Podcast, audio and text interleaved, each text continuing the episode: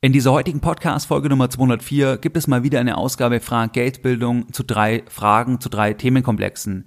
Erste Frage, Geld sicher deklariert in der Schweiz anlegen, macht das als deutscher Anleger Ende 2017 Sinn? Zweite Frage, Klumpenrisiko Unternehmensvermögen, ab wann macht es Sinn, als erfolgreicher Unternehmer Kapital aus der Firma rauszunehmen und dieses Kapital anders zu investieren, damit man breiter gestreut, breiter diversifiziert ist im eigenen Portfolio.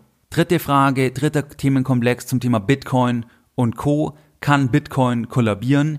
Welchen Anteil würdest du maximal in Bitcoin und Co. investieren, wenn überhaupt? Viel Spaß bei der heutigen Podcast Folge Nummer 204. Herzlich willkommen bei Geldbildung, der wöchentliche Finanzpodcast zu Themen rund um Börse und Kapitalmarkt. Erst die Bildung über Geld ermöglicht die Bildung von Geld. Es begrüßt dich der Moderator Stefan Obersteller. Herzlich willkommen bei Geldbildung. Schön, dass du dabei bist. In der heutigen Podcast Folge Nummer 204, da besprechen wir drei Fragen. Generell möchte ich mich für alle Fragen bedanken, die mir zugesendet werden. Ich kann leider aufgrund der Zeit nicht im Detail oder gar nicht auf die Fragen per E-Mail eingehen, weil das schaffe ich zeitlich nicht. Ich erhalte etwa 15 bis 25 Zuschriften pro Tag und da ist es mir natürlich nicht möglich, auf die Fragen im Detail einzugehen. Ich denke, das ist verständlich. Ich sammle trotzdem alle Fragen in einer eigenen Liste und wenn ich sehe, dass immer wieder Fragen zum gleichen Themenkomplex kommen, dann kann es sein, dass ich diese Fragen im Rahmen einer Ausgabe Frag Geldbildung aufgreife oder eine eigene Podcast-Folge mache. Und ansonsten, wenn du verbindlich möchtest, dass ich deine Fragen beantworte, dann gibt es die Möglichkeit im Rahmen des Premium-Newsletters, des PNLs, weil hier beantworte ich die Fragen der Abonnenten jeweils zum 30. eines jeden Monats und du kannst auch von den Fragen der anderen lernen. Das kann ich hier machen, weil hier der Kreis natürlich kleiner ist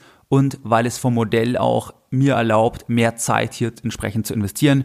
Ich werde dir das Ganze auch entsprechend in den Show Notes verlinken, dann kannst du dir das ansehen und die Beantwortung der Fragen von meiner Seite, das ist auch nur ein kleiner Teil des Leistungsspektrums des PNLs. Lass uns jetzt direkt mit der ersten Frage beginnen. Die erste Frage, die kommt von einem Freund von mir. Er ist Anwalt in München, hat auch eine Wohnung in Zürich. Die Frage haben wir öfters untereinander schon diskutiert. Und zwar hat er mich gefragt, Oton, wie schätzt du die Sicherheit von Schweizer Banken ein? Macht es aus deiner Sicht Sinn, dass ich ein Konto bei einer Kantonalbank in der Schweiz eröffne oder bei einer Großbank? Wenn ja, bei welcher Bank? Bietet das mir mehr Sicherheit gegenüber einer Bank hier im Inland in Deutschland? Diese Frage hat mir Hannes, der Anwalt aus München mit Wohnung in Zürich gestellt und wir haben das dann weiter besprochen und ich habe ihm hier auch meine Meinung entsprechend gesagt und das möchte ich mit dir teilen, weil ich auch immer wieder sehe, dass ich auch Fragen zu diesem Themenkomplex entsprechend erhalte. Der Hintergrund der Frage ist natürlich, dass man Angst hat, dass irgendwann eine Besteuerung kommt, dass ein Haircut kommt auf größere Guthaben bei Banken in Deutschland. Generell ist es in Deutschland ja so, bis 100.000 Euro oder 100.000 Euro ist in jedem Fall abgesichert. Darüber hinaus auch je nach Bank, beispielsweise bei der ING DIBA, die sind noch dem Einlagensicherungsfonds des Bundesverbandes Deutscher Banken e.V. angeschlossen. Hier habe ich nochmal nachgesehen und hier ist es so, dass pro Person ein Maximalbetrag von 1,1 Milliarden Euro abgesichert ist. Diese Zahl klingt erstmal spektakulär und auch sehr, sehr sicher. Im Kern ist aber das Problem, dass die Einlagensicherung im Ernstfall immer Makulatur ist, weil die gar nicht auszahlen kann, die kann die Einlagen, also im Zweifel, gar nicht bedienen, gar nicht sicherstellen. Das heißt, das Ganze funktioniert eher auf dem Vertrauen, dass man es nie braucht und weil alle vertrauen, kommt dann auch nie der Ernstfall. Aber im Ernstfall würde das nicht ausreichen. Jetzt ist die Frage vom Hannes eben, ob es Sinn macht, wenn man mehr Vermögen hat, auch noch Konten beispielsweise in der Schweiz aufzumachen. Jetzt ist die Frage erstmal, wie ist das Kapital investiert? Also hier ist ganz wichtig zunächst zu unterscheiden, ist es ein Konto, ist es ein Sparkonto oder geht es um ein Depot? Weil wenn du ein Depot hast, dann übernimmt die Bank ja eh nur treuhänderisch die Verwaltung entsprechend. Das heißt, wenn du jetzt als deutscher Anleger ein Konto, ein Depot bei der UBS aufmachst oder bei der, bei der Zürcher Kantonalbank und dort ein Depot aufmachst, dann ist das Risiko ja nicht von der Bank oder die Absicherung kommt dann nicht von der Bonität der Bank, sondern die übernimmt ja nur die Verwahrung der Anteile. Das gleiche gilt dann natürlich hier auch im Inland. Das heißt, die erste Frage, überlege dir erstmal, inwieweit geht es um Kontoguthaben, inwieweit ist es ein Kredit an die Bank oder geht es um ein Depot. Und beim Depot ist es ohnehin weniger kritisch, weil die Bank hier nur die Verwahrung übernimmt und das Ganze auch erhalten bleibt bei einer Insolvenz der Bank, auch unabhängig jetzt der Einlagen, weil am Ende hast du das Risiko ja, dass beispielsweise du hast BMW-Aktien, dass die Firma BMW pleite geht und nicht so sehr, dass die Bank pleite geht, die die Anteile entsprechend verwahrt. Wenn es jetzt aber um das Thema Kontoguthaben geht, also dass man zum Beispiel, sagen wir, 800.000 Euro auf einem Konto in Deutschland hat und dieses Geld möchte man auch nicht jetzt in ein Depot transferieren, also investieren am Kapitalmarkt, sondern man möchte es einfach erstmal stehen lassen. Und jetzt ist die Überlegung, macht es Sinn, dass ich zum Beispiel 200.000 Euro beziehungsweise dann Franken oder man könnte auch ein Eurokonto eröffnen, dass ich das bei einer Schweizer Bank hinterlege oder dort einzahle und ist es dann ein Stück weit sicherer. In der Schweiz ist es genauso, dass es hier auch einen Maximalbetrag oder besser gesagt einen, eine Mindestsicherung gibt von 100.000 Schweizer Franken. Die ist in jedem Fall bei Kontoguthaben abgesichert. Jetzt ist halt die Frage, inwieweit bist du auf der sicheren Seite, wenn du jetzt ein Girokonto, ein Sparkonto bei einer Schweizer Bank hast. Zum einen ist es so, dass die Zinssituation in der Schweiz nicht besser, sondern eher noch schlechter aussieht. Das heißt, tendenziell sind die Zinsen noch niedriger in der Schweiz verglichen mit Deutschland Ende 2017 und der Negativzins gegenüber der SNB, der liegt glaube ich bei 0,75 versus 0,4 aktuell bei der EZB, also was deutsche Banken bezahlen müssen, wenn die Guthaben bei der EZB unterhalten. Schweizer Banken müssen, ich glaube, 0,75 bei der SNB entsprechend bezahlen. Das heißt, dass man auf keinen Fall wegen mehr Zinsen ein Konto in der Schweiz eröffnen sollte. Das macht gar keinen Sinn. Wegen mehr Sicherheit. Da ist die Frage, okay, es gibt auch die 100.000 Franken, dann gibt es teilweise auch noch mehr, aber hier ist es genauso, dass natürlich die Einlagensicherung auch Makulatur ist. Das heißt, wenn das System abstrakt bezeichnet zusammenkracht, was auch immer das genau dann bedeutet, dann kann auch dort eine Einlagensicherung nicht bedient werden. Ferner ist es so, dass die Großbanken in der Schweiz enorm groß sind in Relation zum Bruttoinlandsprodukt. Probleme hatten wir da ja auch in der Finanzkrise gesehen mit der größten Schweizer Privatbank, mit der UBS entsprechend, dass wenn die Bank kippt, dass es dann fast zu, zu groß ist für den Schweizer Staat. Zum Vergleich, die Bilanzsumme der UBS, die beträgt 935 Milliarden Schweizer Franken per Ende 2016. Das Bruttoinlandsprodukt, also die Wirtschaftskraft der Schweiz, die liegt drunter die liegt bei ungefähr 660 Milliarden Dollar. Und bei einer Bank ist es so, dass natürlich eine Bank vom Geschäftsmodell immer sehr, sehr wenig Eigenkapital hat und auch die Eigenkapitalquote der UBS, die liegt per Ende 2016 bei unter 10 Prozent. Das heißt, wenn die Banken in der Schweiz wackeln, weil es irgendeine Finanzkrise oder irgendeine andere Krise gibt, die irgendwo durch einen exogenen Faktor weltweit ausgelöst wird und dann auch die anderen Länder mit in Beschlag nimmt und die Banken daraufhin zum Beispiel in Probleme geraten, dann hat die Schweiz auf Deutsch gesagt auch ein Problem, weil die Banken einfach so enorm groß sind in Relation zur Schweiz oder zur Wirtschaftskraft des Landes. Ein weiterer Aspekt ist, dass die Schweizer Nationalbank, also die SNB, das wäre das Pendant zur EZB, zur Europäischen Zentralbank, dass die einfach enorme Währungsreserven aufaddiert haben. Und zwar haben die seit Beginn der Finanz- und Schuldenkrise, das stammt aus dem Geschäftsbericht der SNB, also seit, der, seit dem Beginn der Finanz- und Schuldenkrise im Jahr 2008, haben die um mehr als 600 Milliarden Franken entsprechend ihre Währungsreserven aufgebaut auf knapp 700 Milliarden Schweizer Franken. Das ist mehr als das Bruttoinlandsprodukt der Schweiz und das Vermögen oder die Asset Allocation der SNB so gesehen ist auch enorm eurolastig. Das heißt, der Euro dominiert auch das Portfolio. Was will ich damit sagen? Wenn der Euro kippt, also wenn der Hannes, der Freund von mir, wenn der sagt, ich gehe jetzt in die Schweiz, um hier das Vermögen zu sichern bei einer Schweizer Bank und mache dort vielleicht auch ein Schweizer Frankenkonto auf, dann ist es halt so, dass wenn wir das Worst-Case-Szenario weiterspinnen, dass die Schweiz stark am Euro hängt einerseits, andererseits, dass die Großbanken viel zu groß sind aus meiner Sicht in Relation zum Bruttoinlandsprodukt. Das heißt, wenn die irgendwie Probleme haben, dann hat die Schweiz auch ein Problem. Also ist die Sicherheit der Schweiz, die vorhanden ist, auch von mehreren Ebenen entsprechend bedroht. Die zweite Frage, der zweite Themenkomplex, der kommt von Michael U. Der hat gefragt per E-Mail, ich bin Inhaber einer mittelständischen Firma, die als GmbH organisiert ist und in den letzten Jahren liefen die Geschäfte sehr gut. Wir verfügen über hohe Kontoguthaben und in einer Podcast-Folge sagten Sie, dass Sie die Streuung als Unternehmer empfehlen. Wie würden Sie entscheiden, ob Sie das Geld rausnehmen, steuerlicher Nachteil in Klammer, oder in der Firma stehen lassen? Besten Dank, Michael U., für die Zusendung der Frage. Diese Frage habe ich öfters erhalten. Diese Frage haben wir auch immer mal wieder in Seminaren diskutiert, wo mittelständische Unternehmer mir diese Frage gestellt haben. Im Kern geht es darum, dass man mal eine Vermögensbilanz aufstellt und mal schaut, welcher Anteil meines Vermögens ist eigentlich die Firma. Also steckt mein gesamtes Vermögen in der Firma. Sagen wir, die Firma ist als GmbH organisiert, dir gehört die Firma zu 100 Prozent ist mein gesamtes Vermögen, steckt es in der Firma. Und natürlich ist es so, dass wie der Michael U., der die Firma betreibt, ich nehme an schon länger, dass er die Firma extrem gut kennt, dass er hier unternehmerisch die Werte schaffen kann, also dass das Kapital hier auch sehr, sehr gut für ihn arbeitet. Trotzdem kann es ein Klumpenrisiko sein. Jetzt ist die Frage, ab wann macht es Sinn, Kapital zu entnehmen? Bleiben wir bei einer GmbH? Ich glaube, das ist es in dem Fall.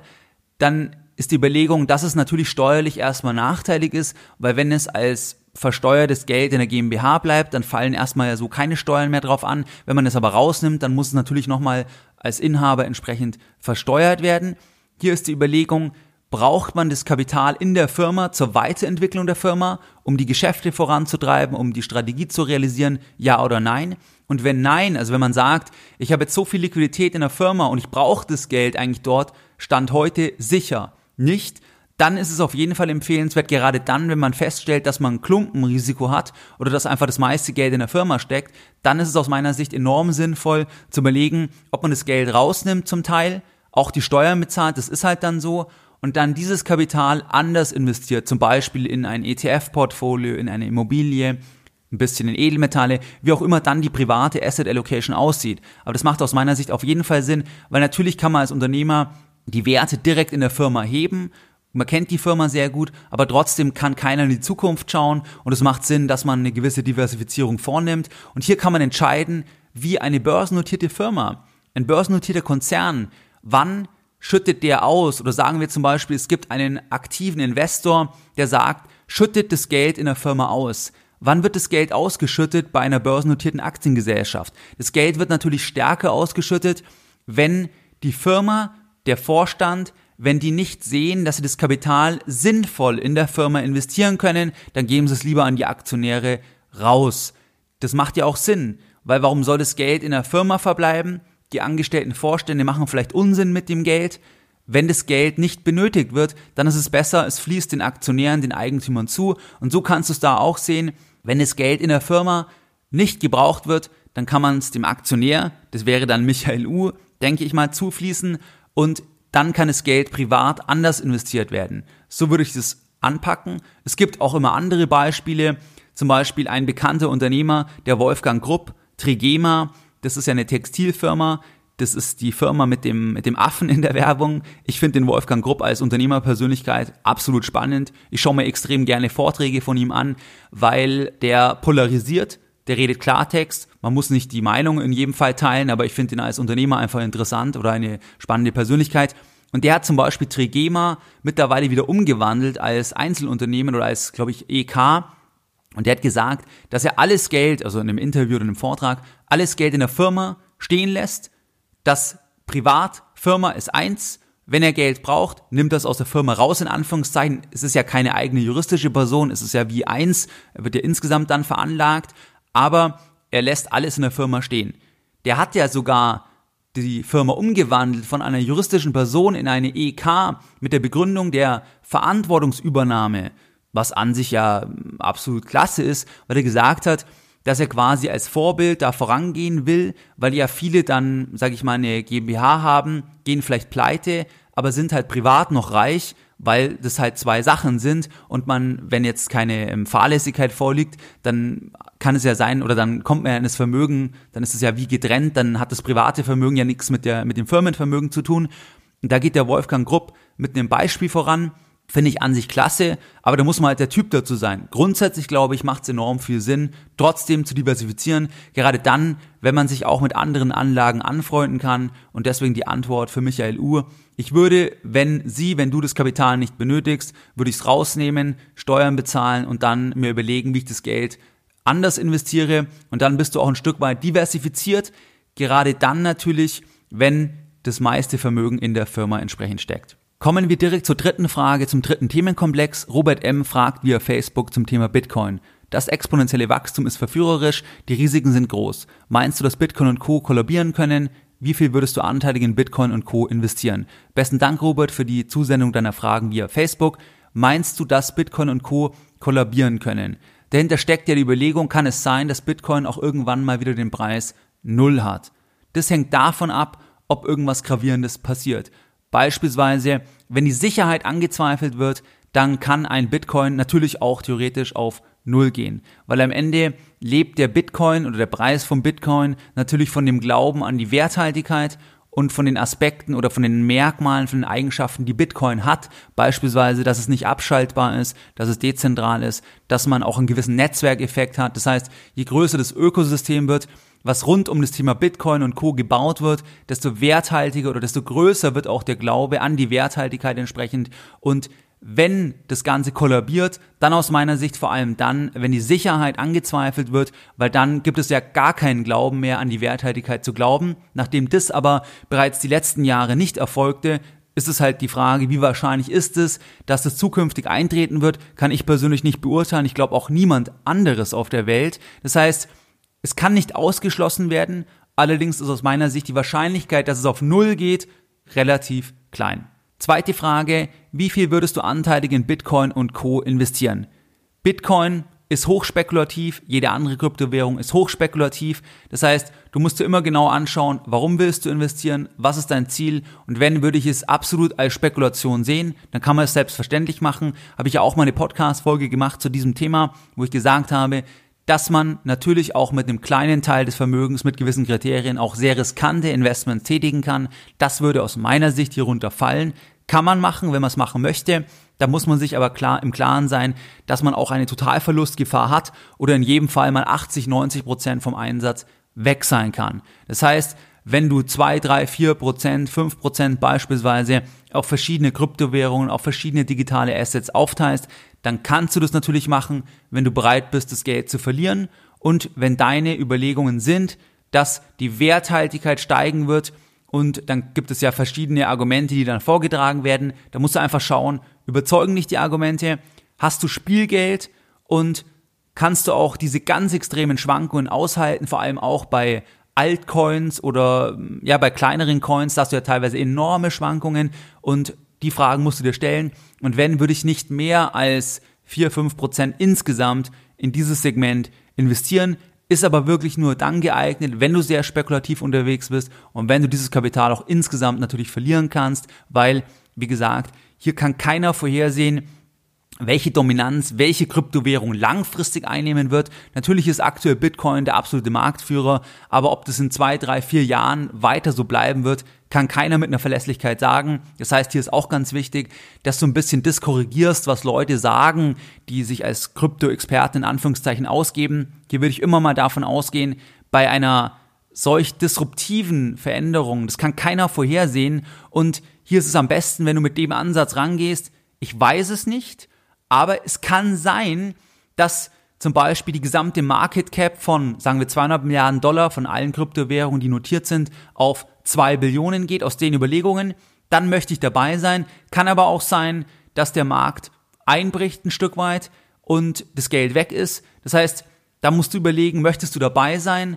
Aber ganz wichtig, irgendwelche Prognosen, welche Kryptowährungen sich am stärksten durchsetzen wird, das macht wenig Sinn. Ich würde hier auch immer das Geld dann aufsplitten und zum Beispiel schauen, okay, ich investiere in Bitcoin über verschiedene Zeitpunkte und noch in zwei, drei, vier, fünf andere Kryptowährungen beispielsweise, an die ich glaube oder wo mich das Konzept überzeugt. Dann kann man das machen, wie gesagt, aber immer nur mit Spielgeld und dann musst du aber auch das Ganze ein Stück weit laufen lassen und nicht nach 10% Gewinn verkaufen, weil bei dem Risiko, das du eingehst, da brauchst du dann noch andere Renditen und ich würde an deiner Stelle dir empfehlen, hör dir gerne nochmal die Folge zum Thema spekulative Anlagen an. Und da kannst du dann Bitcoin und Co. als einen Teil sehen. Und die Schlüsse musst du selbst ziehen, ob und inwieweit du da dabei sein möchtest. Ich beispielsweise, ich teile immer meine Strategie in diesem Segment bei den Live-Seminaren, wo ich dann auch ein bisschen konkreter werde, wie ich das genau mache. Aber wie gesagt, auch dort sage ich, man muss es als Spekulation sehen. Ob man dabei sein möchte, ja oder nein, ist eine individuelle Entscheidung, weil man hier auch verschiedene andere Risiken noch hat. Das heißt, du hast ja immer das Risiko auch, wo kaufst du es? Hier hast du unter Umständen gewisse Risiken von der Exchange her, wenn du irgendwo im Ausland sitzt, wo lagerst du dann zum Beispiel den Private Key. Hier hast du auch gewisse Risiken. Natürlich kann man das alles regeln, aber der durchschnittliche Anleger, der sich nicht so viel damit beschäftigen möchte, ja, ob der dann da, ob das geeignet ist, das muss jeder dann selbst entscheiden. Aber das wäre meine Antwort auf deine Fragen, Robert. Und ich hoffe, es hat dir weitergeholfen. Und das war's heute für diese Folge. Wenn du, wie gesagt, Fragen hast, sende mir diese gerne per E-Mail an info@geldbildung.de. Alternativ bei einer verbindlichen Antwort, das gibt es nur für meine PNL-Abonnenten. Das verlinke ich dir auch entsprechend in den Show Notes. Und in diesem Sinne, bis zur nächsten Podcast-Folge. Mehr Informationen zu Themen rund um Börse und Kapitalmarkt findest du unter www.geldbildung.de. Und immer daran denken, Bildung hat die beste Rendite.